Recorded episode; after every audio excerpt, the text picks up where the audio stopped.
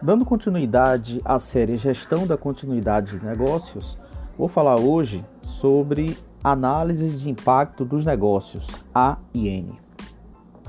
A análise de impacto nos negócios pode ser definida como o processo de analisar as atividades e os efeitos que um evento de interrupção pode ter sobre elas, mensurando o impacto financeiro, de imagem, no nível de entrega dos produtos e serviços, dentre outras variáveis que a organização ache interessante.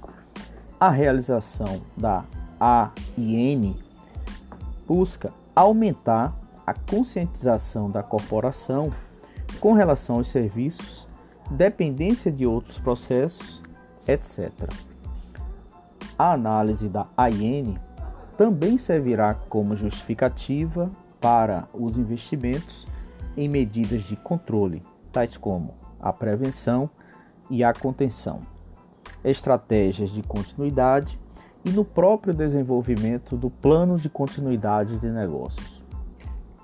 Ainda no aspecto da AIN, os responsáveis pelas unidades onde se encontram os processos críticos devem fornecer informações sobre o processo de negócio, suas atividades vitais, as interrelações com outras unidades da organização, sistemas, fornecedores e recursos humanos envolvidos. Esses fatores permitem a tomada de decisão acerca de medidas contingenciais a aplicar. Para finalizar esta série sobre plano de continuidade nos negócios, é importante enfatizar que não há um padrão definido de como implementá-lo.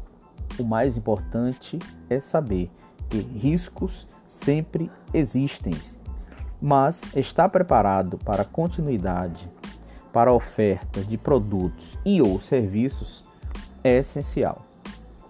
Para mais informações, recomendo os livros Gestão da Continuidade de Negócios de William Alevati, também de Sérgio da Silva Manuel, sobre o título Sistema de Gestão da Continuidade de Negócios.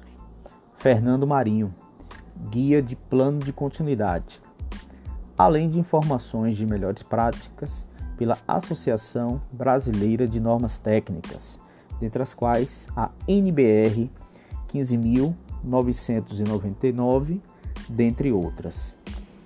Se puder, curta, compartilhe, comente e sugira mais análises. Até a próxima.